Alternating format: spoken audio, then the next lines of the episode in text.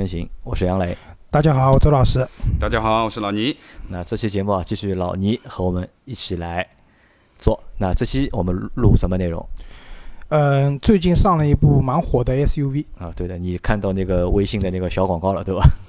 啊，微信小广告我没看到，但在世界杯期间，我看到了好多这辆车的广告。电视广告啊。啊，一汽大众的第一辆 SUV 叫 T-Roc，探戈，探戈对吧？Tango 跳舞的 Tango。啊，那老倪知道这辆车吧？知道，知道对吧？那其实它那个 Tango 应该还不是一个，就是探戈不是 Tango 的意思，好像是一个一个山啊，也不知道一个什么风的一个名字嘛。因为大众比较喜欢用那个风去做那个，就是它的一个车名，但具体是哪个我也搞不清楚。啊，这个我觉得呢也不是很重要啊。这辆车之所以会比较火的一个很重要的原因啊，就是我们知道国内汽车销量最大的南北大众，南北大众对吧？基本上都是一个大众就能卖两百万台车。对吧？但是南北大众有个很大的区别是什么？南大众，我们的上汽大众有 SUV 的，是有 SUV 的，对吧？北北大众在探戈之前是没有 SUV 车型的，对吧？即使因为我们知道国内 SUV 其实是很火的嘛，非常好卖，对吧？那么北大众在没有 SUV 的情况下也能卖到这个量，说明它的产品线啊很强劲，对吧？就是很强劲。那么有了探戈以后，会不会一下子再上去呢？这个现在不知道，对吧？那我们今天主要来聊一下这辆探戈，对吧？嗯，就是我们知道啊，就是不管是大众也好，还是其他一些合资品牌也好，都会有一些中国特供版的车型。但首先明确啊，就是这辆 T-Roc 探戈，它不是中国特供版的，是款全球车，对吧？对的，至少在欧洲是有的卖的，只不过是欧洲卖的车型比我们国内的要小，欧洲的车子的车身长度只有四米二多。到了我们国内以后，加长了一百毫米左右，有四米三多的这样的一个车身尺寸。四米三，那也是长，其实也是一辆比较小的 SUV。嗯，是这样的，就是说，嗯，我们讲就是探戈这辆车，厂发官方的定义，它是一辆紧凑型的 SUV。啊，但是周老师在这里持不同的意见。就为什么讲？就是官方这样定义也能理解，因为它是和高尔夫同平台的一款城市级的 SUV。对，那高尔夫我们说它是一辆紧凑型的轿车，没问题啊，这个没问题。那么在紧凑型的轿车的平台上出了一辆 SUV，所以厂家说它是一辆紧凑型的 SUV，听上去也没毛病，对吧？因为这辆车蛮贵的。从平台看是可以的啊。对，这辆车的价格是十三万九千八到二十万九千八。如果把它看成是一辆紧凑型的 SUV 的话呢？这个价格还还可以啊，就是。这个价格过得去，对吧？对，不贵。那么，但实际上，我们刚才讲这辆车的车身长度只有四米三多一点啊。就是周老师做了个对比，我们讲标准的紧凑型车是哪辆车啊？大家可以看上汽大众的途观丝绸之路版，就是我们讲的老途观。老途观的它的那个车身的长度是四米五多一点点。嗯，也就是说，我们认为在四米五的这个车长。对吧左右，一般来说是要右，左还不行，对吧？四米五左右的车长，我们可以定义它是一辆紧凑型的 SUV。等到我们市面上，我们可以看看，就大家想想哪些车算紧凑型的 SUV 啊？嗯，日系的话，本田的 CR-V，RAV4，丰田的 RAV4，这些都是非常标准的紧凑型的 SUV，对吧？大众的途观，途观，对吧？那么和途观比的话，我们的 T-Roc。探戈它只有四三幺八的这样的一个车身长度，那么什么水平呢？前段时间比较火的丰田出了两兄弟，一个叫 C H R，一个叫奕泽，嗯，对吧？这两辆车基本上是一样的，他们的车身长度是将将过了四米四，嗯，在我们看来，它是一个比较大的小型 S U V。那我们再来看一个标准的小型 S U V 的车身长度是什么？本田的 XRV 算是现在小型 SUV 里面卖的最好的吧，一个月差不多有一万三千台的这样的一个销量。这辆车的车身长度是四二七零，也就是说 T-Roc 探戈只比本田的 XRV 略长了几厘米，所以我认为它最多最多可以定义为是一辆比较大的小型 SUV。对，我不知道我这个观点两位是不是同意啊？呃，我觉得呃。说实话，这个紧凑型，或者说往上的等级的中型，乃至于中大型，对不对？其实它的界限其实蛮模糊的，啊，对，不是非常的清晰。那嗯，因为周老师前面在讲的，以四米五作为一个曲呃一个一个一个段的话，那我个人的意见呢，可能呃偏四米五稍微小一点，可能四四几的也也能算它算得上。紧凑型，对？，但是说实话，四六几的啊也可以算，但是有的可能已经到快达到四米七了，这种那就也叫中型了。也叫紧凑型 SUV 也有的，对不对？但是我认为其实它已经是偏中型 SUV 了，特别像像奇骏啊这样的，它都啊都能算。对因为是这样，就是说我们讲车身长度不是唯一的参考标准，对你还要考虑车内的空间的问题。是的，就有的车的尺寸很大，比如说我们讲的那个之前讨论那个昂科威，对吧？昂科威它从自身车车身的尺寸来讲是一辆中型的 SUV，SUV，但是你坐进去会发现很小，它的空间表现也就是个紧凑型的水平，对吧？所以那另外一方面就是为什么厂家说那个探戈是一辆紧凑型的，因为它有一个其他小型 SUV 没有的特点，它的轴距非常长，它的轴距达到了两千六百八。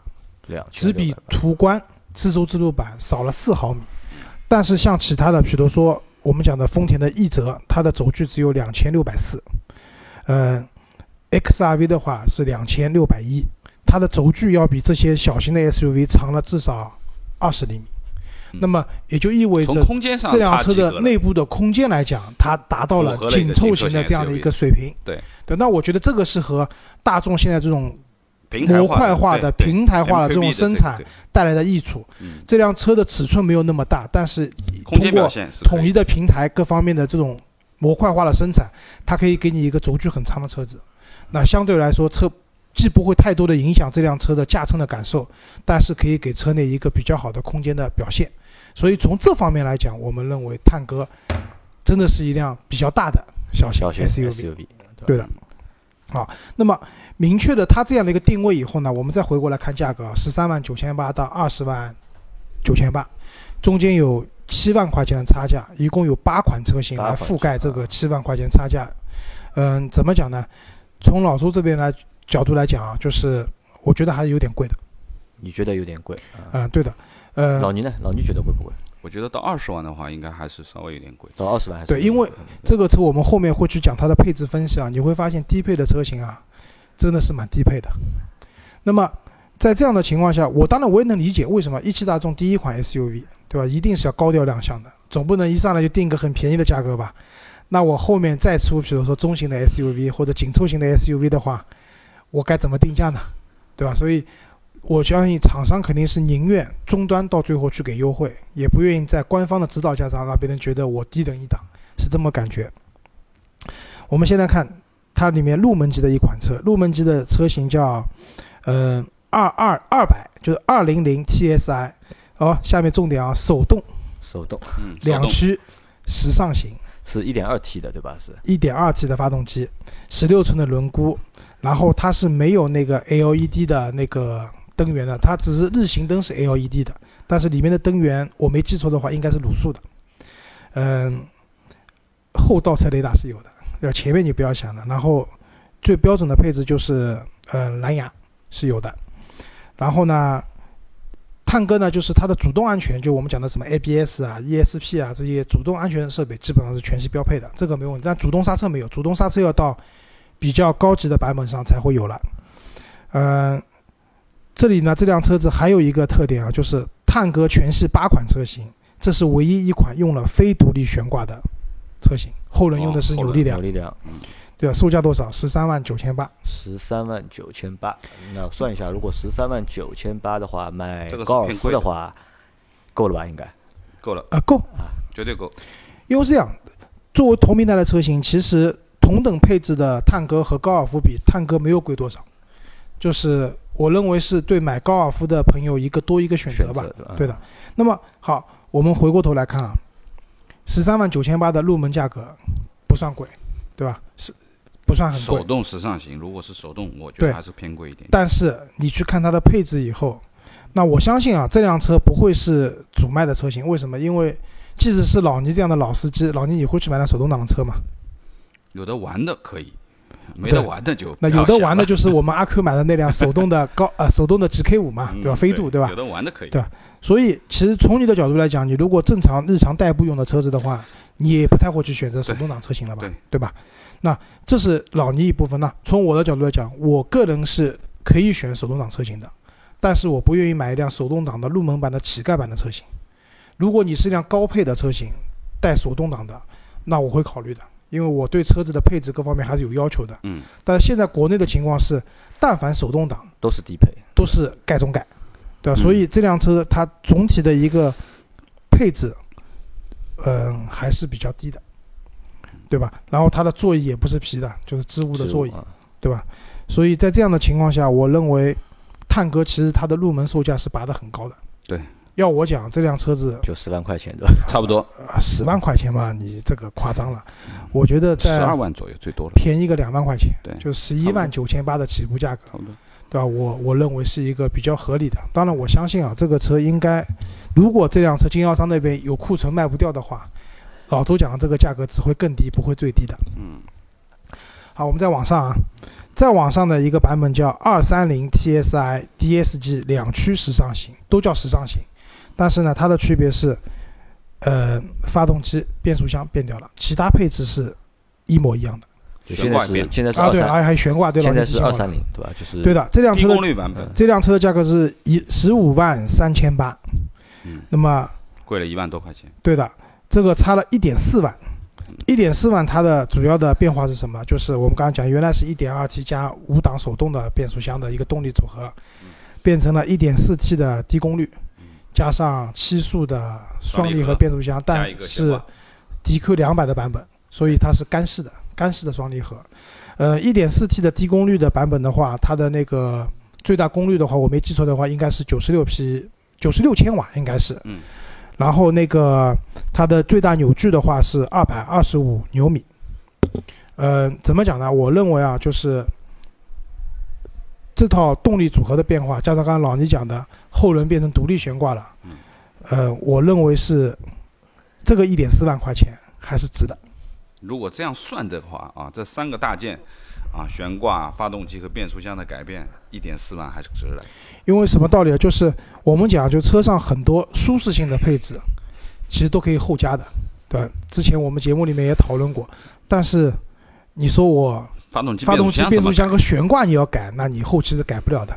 而且虽然它是干式的双离合，但怎么讲它也是自动挡嘛，嗯，对吧？这辆车的从城市里面的日常驾驶来讲，它的舒适度啊、便利性啊各方面啊都会比较高，嗯，所以我觉得可能这辆车才上面和那个一模一样是一样的，对吧？对，配置上面没有区别，都叫时尚，把它变成自动乞丐版啊，自动。对，我想说的老倪就是说了，就是我想说这辆车才是真探戈真正的。入门级的一款乞丐版，对，但这辆车价格到多少了？十五万三千八。十五万三千八，好贵。十五万三千八，好贵，对吧？优惠完买途观的丝绸之路没问题了吧？嗯。好，那么再往上一个版本，我们叫二三零 TSI 的 DSG 两驱进取型了，就时尚型两款讲完了，接下来我们讲进取了，对，又要有进取之心，对吧？嗯。好，这辆车的差价。就杨磊，你记得就之前我们做 Q 五啊，包括做叉三，每一个版本的差价最少也得好几万，对吧？多的可能要差七八万，对吧？然后我们做到探戈这个级别，会发现，哎，这个差价真不大，差六千块，就是比我们刚刚讲的两，就是自动挡的入门版的车型贵了六千块钱。那多了点什么东西呢？啊，第一，LED 大灯，嗯，第二个，轮毂从十六寸的升级到十七寸了。十七寸。那我觉得，因为 SUV 嘛，十六寸的轮毂，我觉得还是偏小了一点。十七寸，我觉得其实也不大，但是我觉得十七寸应该是至少的吧。嗯。啊，有多功能方向盘了，就是我不知道你们有没有开过，就大众的没有任何功能的那种裸版的方向盘，就像我以前那辆乞丐版的 Polo，一一大块硬塑料。我开过的，因为我的第一辆尚酷好像就是不是多功能方向盘。就这些，这个方向盘，说句实话，整体的。便利度和那个使用起来这种手感，对吧？差蛮多的，所以它现在它变成了一个多功能的方向盘。还有就是他们就是呃有一个叫 Alcantara Alcantara 的一个材质的侧翼的座椅视频，就是这个座椅是织物和皮混混搭的，混搭的，不是全皮的，就是它边上。的理解就是翻毛皮嘛，就我们可以把它理解成翻毛皮就对完了。。啊但是大众的这款翻毛皮，个人觉得手感还是非常好的，就是触感是非常好的。它只是侧翼嘛，只是你的侧翼，就是你座位的侧面的这你块皮。坐着的时候，你只能摸到你侧翼，你怎么能摸到你屁股后面的东西呢？对吧？所以，那我觉得这一款车型，对吧？我个人是比较推荐的，因为它只贵了加六千块钱，它给你的这些配置一个大灯啊，啊，一个方向盘，一个轮毂啊，这个轮毂还是值点钱还有啊。还一点点的阿克塔拉的这个我倒认为安卡拉保养起来会很麻烦。啊，送给你你又不能不要嘛，对吧？那么啊，这个车我是觉得这六千块钱的差价是值得的，好因为这些东西如果你后改的话，远远超过这些价格。嗯，那我觉得这个车型可以说作为我们入门版的车型最值得选的，可以这样讲吧，就是入呃门版的乞丐版啊以上的自动挡的这一款，自动挡的这个六千块还是值的，我觉得。对的，我觉得啊推荐度是比较高的，嗯但这个车的价格已经去到了十五万九千八了，啊，十六万，将近十六万了。这辆车落地的话，怎么地也得十八万以上了，嗯好吧？好，我们再往下讲个配置啊，呃，叫刚才我们讲都是二三零嘛，就是一点四 T 的低功率版对。这些车子讲过了以后，我们接下来要讲一个高功率版了，就是二八零的那个 TSI 两驱进 DSG 的取型两驱进取型。和上面那个一样对啊。二八零是没有时尚型的，就是你买高功率的车子的话，起版给你的配置就已经进取型了。嗯，好，这个时候我告诉你，配置是一模一样的。就对于两辆车来讲，刚才我们讲的那个二三零的进取型嗯一模一样，嗯又多他了们差价六千块，多少钱呢？对，又多了六千块，就是差的都不多，对吧？但是六千六千的加加上去以后也会蛮高的。这个六千块换了什么？高功率的发动机，嗯，其他一模一样。那么高功率的发动机的话，是增加了十九匹马力和二十五牛米的扭矩。就是两百五十牛。对的，从二百二十五牛到两百五十牛，其实现在也蛮强的。我记得我当年那个明锐一点八 TSI 的那个发动机，一百一十八千瓦的最大扭功率，二百五十牛米的最大扭矩，嗯其实当时来讲已经算个很不错的数据了。然后配了一个六 AT 的变速箱，开起来我只能讲这个动力随叫随到。对，那现在一点四 T 就能做到这样的一个动力水平了，其实是蛮强大的一件事情啊。嗯那么，老倪，你觉得这六千块钱值吧？配置一模一样的，就是增加了呃，这说句实话，只增加了百分之十多一点的百分之十几的一个动力。呃，相对前面那个六千块而言，我觉得这个性价比稍微差一点。那我我我个人觉得啊，就是怎么讲，这个以下观点仅代表个人观点啊，不代表我们公众号公司的观点啊。就是因为其实大众的车子的发动机的整体的一个调教是比较保守的。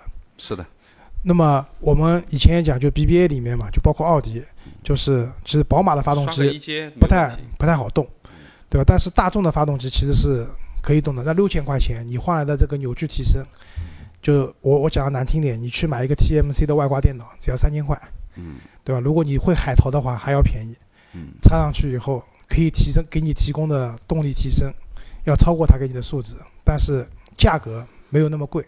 但是呢，话反过来讲，原厂给你高功率的，相对来说靠谱一点靠谱一点。那我倒觉得从马力上面的提升，倒不是特别的重要，倒反而是因为扭矩上的提升啊，其实对于变速箱还是有些考验要求的啊，还是有些考验的。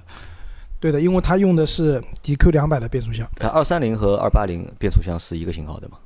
一样的，是这样的，二三零和二八零两驱版用的变速箱是一样的，嗯四驱版的二八零用的是湿式的，我们后面讲，嗯啊还不太一样。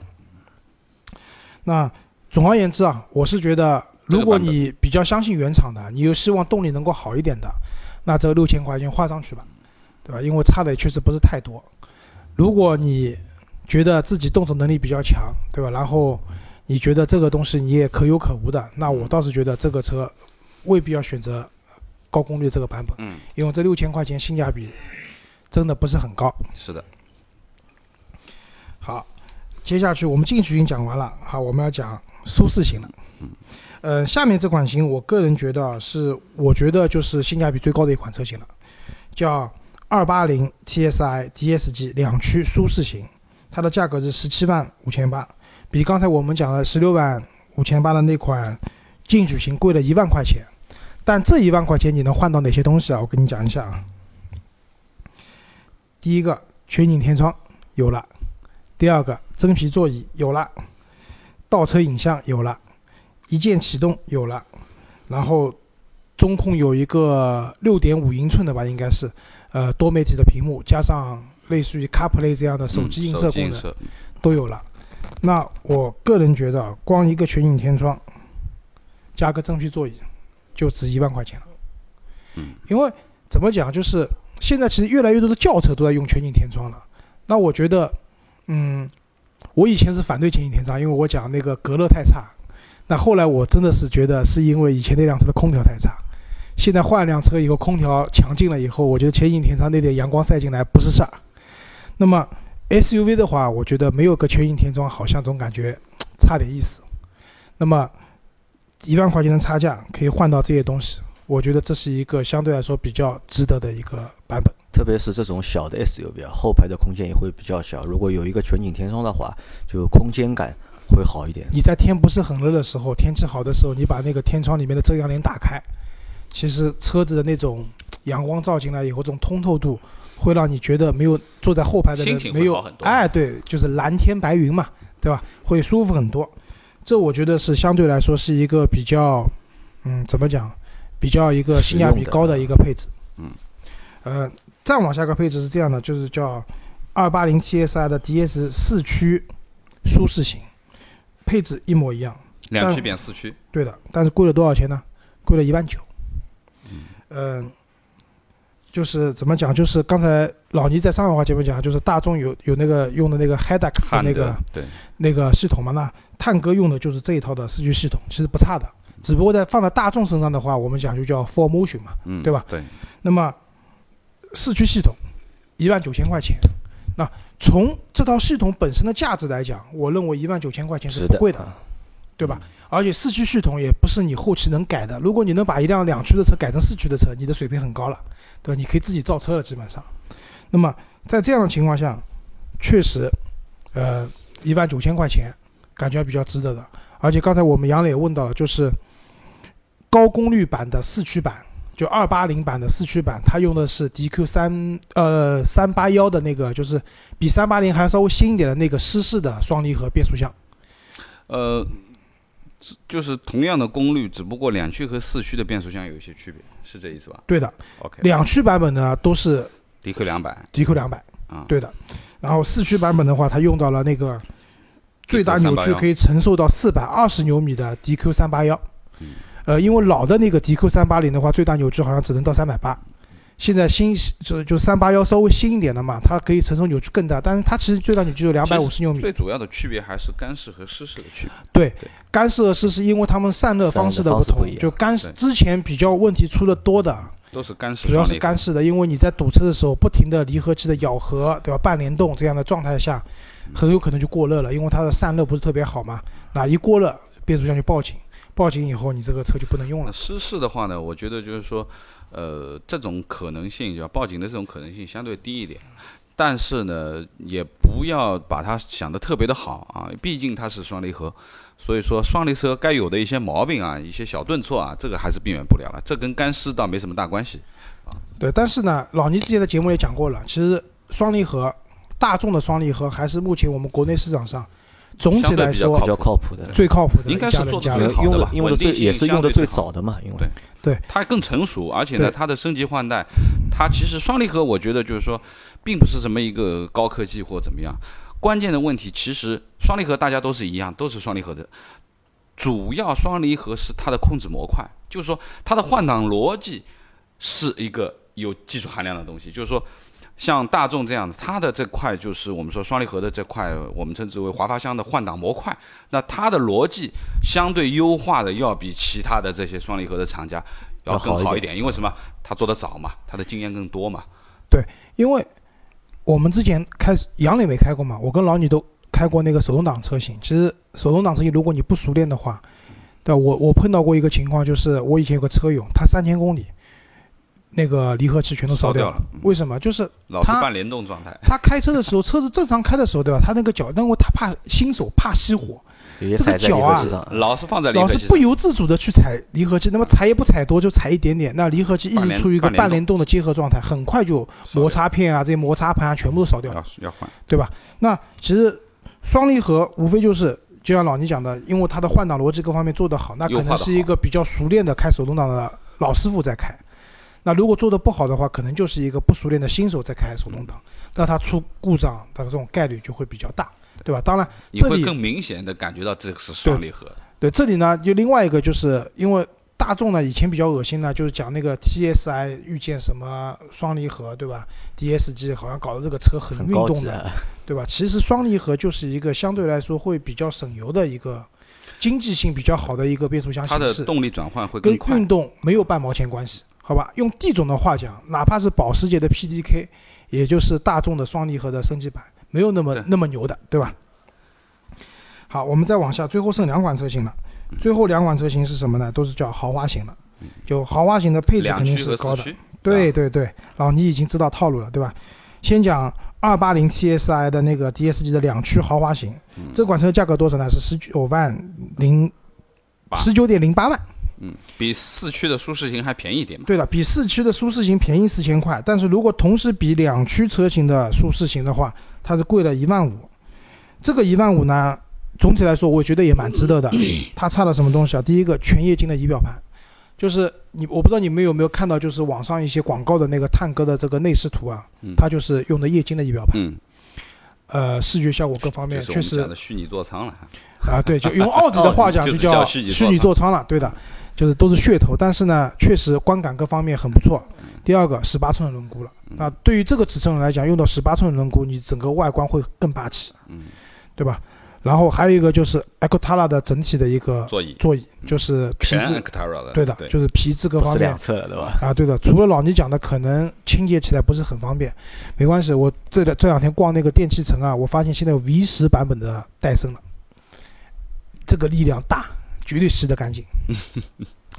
然后电动调节的座椅，这个我我有点晕倒啊，就这个车要卖到十九万才有电动调节座椅啊，好吧？然后可能这个是德系车和日系车好像不太一样的。然后这个车带全泊前泊车雷达了，就是这个车就前雷达是除了有后雷达以外有前雷达了，还有全自动的双区空调，嗯，左右，以及之前那个是我们讲的六点五，现在是八寸的那个多媒体的一个屏幕。那么这些东西一万五，那说句实话，一个液晶仪表盘加个十八寸的轮毂，就值这些钱了。包括如果说那个 Actala 的皮算进去的话，更值了。嗯，但这也是厂家坏的地方，就是它其实因为之前我们讨论那些比较高端的车型的时候，可能差四五万块钱，其实给你的配置你不你不觉得值的，你可能就奔着低配去了。但这个车你买的时候会很纠结啊，就每加那么一点钱以后，你会发现这个车的档次感、豪华感加个六千又能上一个上一个档次了，对吧？加一点上个档次的，然后你就不停的，像以前个笑话嘛，本来想出门买辆自行车的，最后买辆宾利回去嘛，嗯就每次都稍微加点钱，你就有不一样的感受了。我觉得探戈这个就是有这这样的感觉。那么我倒觉得这个车呢，对于预算比较充足的朋友，我也蛮推荐的。为什么？其实你不用买四驱版的，四对没错它还比四驱的那个舒适型还要便便宜四4000块钱对，对吧？除了没有四驱功能以外，其实你的配置啊各方面，你的档次感是全面升级。嗯，对，那这样的情况下，嗯、我觉得这个车的配置各方面还是比较好的。好，最后讲一个它的顶配车型，超过二十万了，二十万九千八，二十万九千，叫二八零 TSI 的 DSG 的四驱豪华型好。那就是它是第五代的那个 Honda 的那个全程四驱系统。嗯，然后它还带了，因为是第五代这个系统，它还带了驾驶模式选择，就是大家会看到有一个旋钮，它旋钮可能分为经济啊，那就是那个那个舒适啊，然后越野啊，等雪类似于这样的一个啊，对，有这样一个有点像这种所谓的全路况的这样一个感觉。那其实呢没有那么强大，但是呢确实会给你的感觉说，哦，这辆车的这种是不是四驱性能会更强大一点？嗯，那么一万五的差价，对吧？这个一万五我们比的是什么？是比的那个四驱版本的舒适性。嗯那么它多了什么呢？就是我们讲什么自动大灯，嗯，对吧？自动大灯后期可以刷的，自动大灯后期可以刷的是吧？啊，好。那呃刚才加一个加一个模块就可以了。啊然后呢，就是刚才我们讲到的一些，就是什么液晶仪表盘这些东西肯定都有，没问题，对吧？然后就包括后视镜自动下翻，然后空带空气净化系统、自动雨刷、八英寸的屏幕等等，嗯，我觉得这些东西加在一起，可以看成这辆车是一个旗舰了。即即使不是跟探戈自己车型比，就是跟同等级别的车型比，它的配置肯定也是可以上到一个旗舰的水平了。但唯独是二十多万的价格，撑得住吧？就是对吧？是真贵，是真有点贵了。说实话，到了二十一万左右的价格，其实选择的余地还是很多的啊。尺寸比它大的啊，然后相对配置也差不多的，其实我觉得有很多品牌可以选了。二十一万的价格，真的是有很多品牌可以选，不是一点点。二十二万九就可以买途观 L L 了，已经。对的，因为我们们在做节目之前，我们特地去看了一下，目前就是途观的更多了。丝绸之路版是好像十四万起就可以买了，对吧？但是丝绸之路版有一个比较大的问题什么呢？现在的丝绸之路版太老了，都是二零一六款的，对对样式太老了我们前面看到那些就是现代的这些配置啊，基本上都没有，什么就是互联系统啊，嗯或者什么就三六三六零或者倒车影像啊，基本上是啊没有的。探戈也没有三六零，是这样倒，车影像它有吗？倒车影像有啊，是这样，就是说，我觉得途观的丝绸之路版呢，因为是很老的车型了，他们也没有在这个车型上就是去迭代的时候没有去考虑太多的这种内饰外观的升级。那功能是其次的，我觉得主要你坐进去以后，你会发现，哎，这个感觉探戈是最新款的产品，那个途观的丝绸之路版是上一代的产品，这是很明显的。那我觉得这个是探戈和途观比，我觉得是为数不多的优势之一啊，就是更现代、更前卫、更时尚，这一定的。嗯但是从实惠的角度来讲，途观的丝绸之路版，是真实惠，对吧？但是到了顶配车型，你已经上到途观 L 的水平了。我们有个小伙伴买了那个途观 L 的那个车型，也很强大，方向盘加热都有啊，对吧？他那个车好像也是二十多二万多的，十四万，二十四万多那个配置，对吧？方向盘加热，在我看来是要很高级的车都有了。反正我现在这辆车是没有的，要选装，我没有装。那么，所以，嗯、个人觉得就是探戈在整体的一个配置衔接上面，我觉得做的是蛮好的，会引导消费者一步一步、一步一步的往它的比较高配的、相对来说利润比较高的产品去走，对吧？但是呢，整体这辆车就是和自己大众同门兄弟去比，可能优势优势不明显，对吧？然后如果你和其他车系去比的话，那只能讲就是大众的信仰，对大众的信仰可能会帮助你有一定品牌的加加成吧，对吧？我觉得对于呃这样一款车啊，就是说它的定位也好，其实尺寸啊跟呃我们说的小的 XRV 啊差不多的这个尺寸。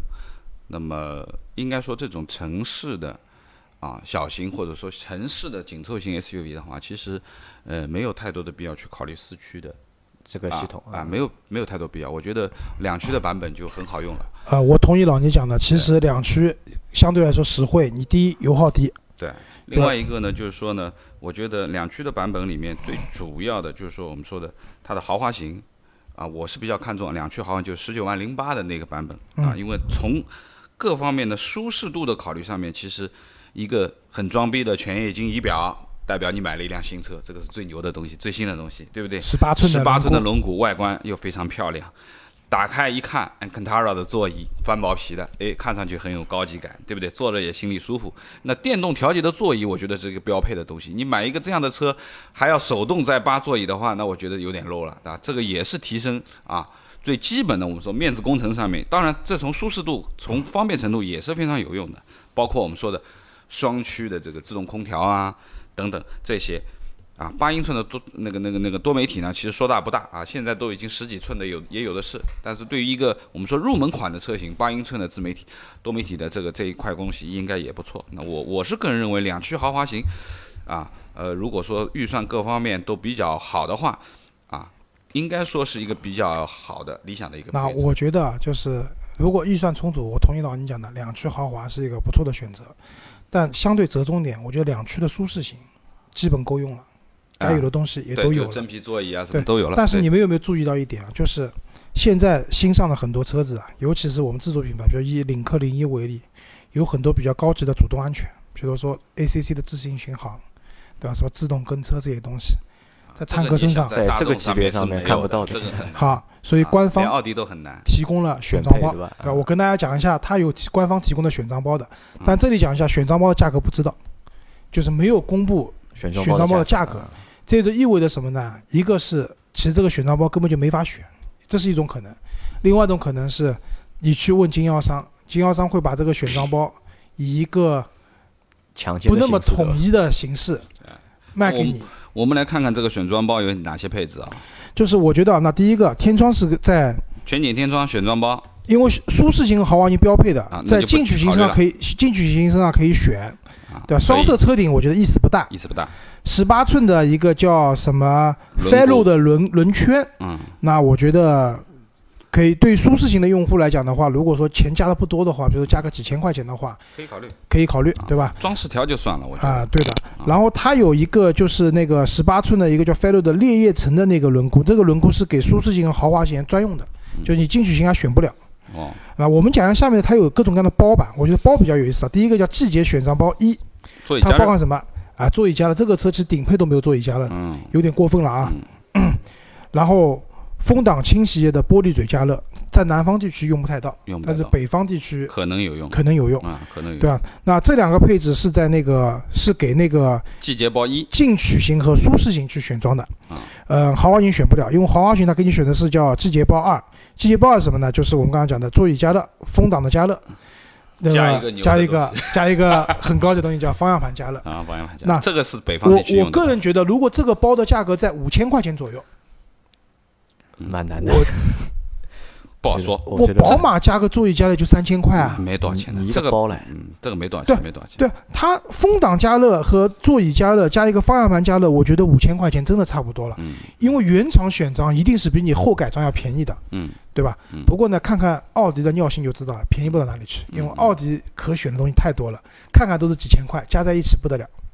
嗯，好，刚才我们讲的 ACC 啊，来一个叫驾驶辅助包一，ACC 自适应巡航。预碰撞保护，预碰撞保护就是类似于什么？就是当车子监测到你这个车子有可能要发生打滑碰撞的时候，它会帮你调直椅背、收紧安全带，把侧窗窗户关闭，是不是有点像那个飞机要降落的那种感觉，对吧？然后换挡拨片，加个机械式的预警安全带，机械预警安全带就是为了你那个预碰撞保护的。那这个的话，只能在那个两个高配的车型，舒适型和豪华型上选择。选，嗯呃，我个人认为这套包其实是蛮高级的一套东西。呃，我认为在一万到一万五千块钱是值得。，ACC 估计要上万的。嗯，嗯、a c c 的话，一般选装的价格到不了一万块钱，任何品牌都到不了一万块钱，基本上就是八九千的水平。预碰撞这些东西的话，其实有了 ACC，也就意味着其实很多探头的东西都有了。对你一定要所以它是一个包里面嘛对对一个包里面。那所以我个人觉得这个包比较实用，对你的安全是有帮助的。一万到一万五之间可以选，再贵大家掂量，好吧？我我是这样觉得，就是关于 ACC 自行巡航这一块的东西，我倒是这样理解的。如果说你的车子本身是不带车道保持功能的 ACC 自行巡航，我觉得意义不大。啊，我同意你。能我理解我的嗯，意思是？。因为你没有办法达到这样的。那我再补充一个，如果不带自动启停跟停系统的 ACC，意也没用呀。义也不大。呃，这个嘛更加高级一点了。我推荐你买领克零一啊，都有。好，那它还有一个叫驾驶辅助包二，这个呢，我觉得意思不是特大。自动泊车和一个是自动泊车和盲区监测这个东西我个人认为加个两三千块钱，如果他给你就买吧，超过就没什么太大意思。往下的话，一个是座椅的彩色的侧翼，嗯，我觉得意思不大。电尾门顶配车型是有电尾门的，然后在舒适性上可以选。那电尾门呢，我觉得对于一个 SUV 来讲呢，呃，是一个应该加，因为本身这台车其实不高，啊、不是，因为当你开启起来以后，它的车门高度是对于女生而言是不够的，啊是这样的。有问题的。我本来觉得轿车对吧，嗯那么矮的车不需要电尾门，但我先用下来以后发现有电尾门还是好的。好的，啊，对的。能加就加吧。啊、那一个原厂电尾门，我认为四千四千八吧，啊，没多少好吧超过超过这个价格大家就想想。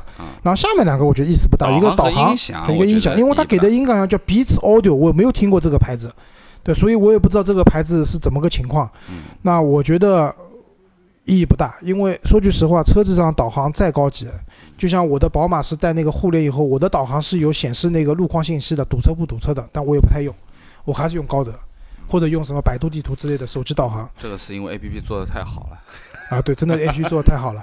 对吧？所以我觉得这两个意义不大。但是前面讲到那些驾驶辅助包什么的，我觉得还是有点意思。选装包有一两个，我觉得是可以的。对的啊，好，那么在这样的情况下呢，但是如果想老人家，如果我们一个二十万九千八的车子啊，再把我们觉得比较好的选装包加上去的话，这个车奔着二十四五万去了，啊，是啊，对，二十三四万去了，真的是一个性价比不是很高的车子，对吧？因为你到二十四五万的话，你连基本上入门级的 BBA 都可以买了，都没有任何问题，A 四都可以了，啊，对，最基本的啊，或者说我们现在说的这个即将换代的 Q 三吧，我记得现在的价格区间也已经下探到了十七八万入门，然后啊打完折啊，我说的是正常的话到二十三四万也已经可以上到顶配了，都基本上。对的，所以怎么讲，就是我觉得这个车，嗯，就大家想想，怎么样的人会买探戈？我觉得还是小年轻吧，对吧？追求新鲜、对的，比较时尚前卫的人群会选这辆车因为这台车的外观其实还是比较好看的。啊，对的，外观是可以的，符合最新的大众的模板啊。但有一个问题是这样，因为这辆车应该是现在是一汽大众的第一辆 SUV 嘛，一汽大众在三年内会推，一共会推五辆 SUV，还有一辆比这辆车还要小，然后它从微型到小型。紧凑啊，因因为它应按照它的说法应该是小小型型、紧凑型，中然后型中型、中大型，还有一辆大型的。但如果看这台车的它的一个就是配置和价格，它的一个设置来看的话，我会觉得它这个车的性价比啊都会偏低。就是和一和就是上汽大众的途观 L 去比的话，或者和途观去比的话性价比都会太低。在这个尺寸之内的豪华的入门版，就是马上 Q 二 L 要下线了。Q L 对吧那 Q 二 L 的定价是多少呢？那肯定要比 Q 三要低，对不对？那肯定这个价格区间，我估计也就是十四五万起跳的这个级别。哦，不可能，我觉得不可能。呃，我觉得绝对可能的。Q 二，Q 二 L 绝对二可能十万起，啊，不会的，二十万起到三十，万。我我们讲官方定价，定价啊，肯定不会低于二十万的。呃，不一定。只是说我觉得不会优惠完以后，不一定，不一定，有可能真的十六七万起跳，啊，绝对有可能不可能，不，绝对不可能。我只能这样讲，就是我们看高尔夫，高尔夫的厂商定价是从十二万一千九起，一直到二十三万九千九，但二十三万九千九是的高尔夫 GTI。GTI 啊，撇开这个车的话，高尔夫的最顶配的车型的话，它的价格其实，嗯、没有那么贵的，对吧？官方的定价其实只有十七万多，十八万多，二八零的自动旗舰型是十八万多。那相比同平同平台的探戈来讲，它比那个高尔夫的话，本身天然就有差不多两万块钱左右的一个差距差距，对吧？不算很大，因为 SUV 卖得好嘛。我们前面讲的其实不算很大，但是我们考虑到现在高尔夫本身是有一个比较大的让利的终端市场上，那探戈现在刚上，不可能有让利嘛，所以他们之间的这个差价范围，那我如果你不是特别的偏执的要一辆 SUV 的话，可能高尔夫更适合你，更实惠，对吧？那我相信这个，因为现在整体的市场环境就是你新车上来，定价都定得很高，对吧？但一定都有优惠在卖的，Q5L 也有优惠了对，叉三也有优惠了对，吧？你这个探戈，杨磊说好像看到网上已经有人给出优惠了，啊，对。对吧？那我不知道是不是真的啊。那么我相信整个夏天过去以后，到年底探戈会有一个不错的市场优惠出来的。好，那最后啊，就是预估一下这个车，你们觉得出得了量吗？就一个月卖个五六千台卖得动吗？以现在的价格来讲，我觉得蛮难的。就现在价格是卖不动的，对吧？除非就是它开始降价。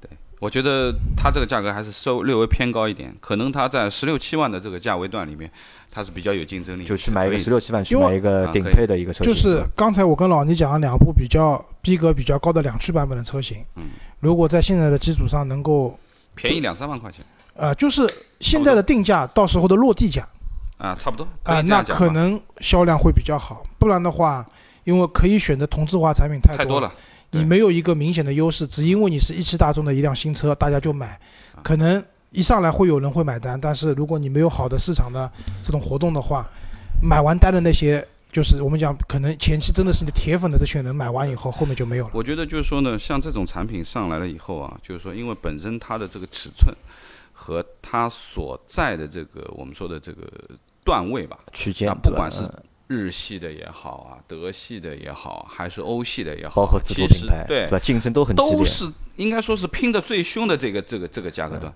如果说它高高在上的话，其实你说它怎么去拼呢？它去跟奥迪自己拼吗？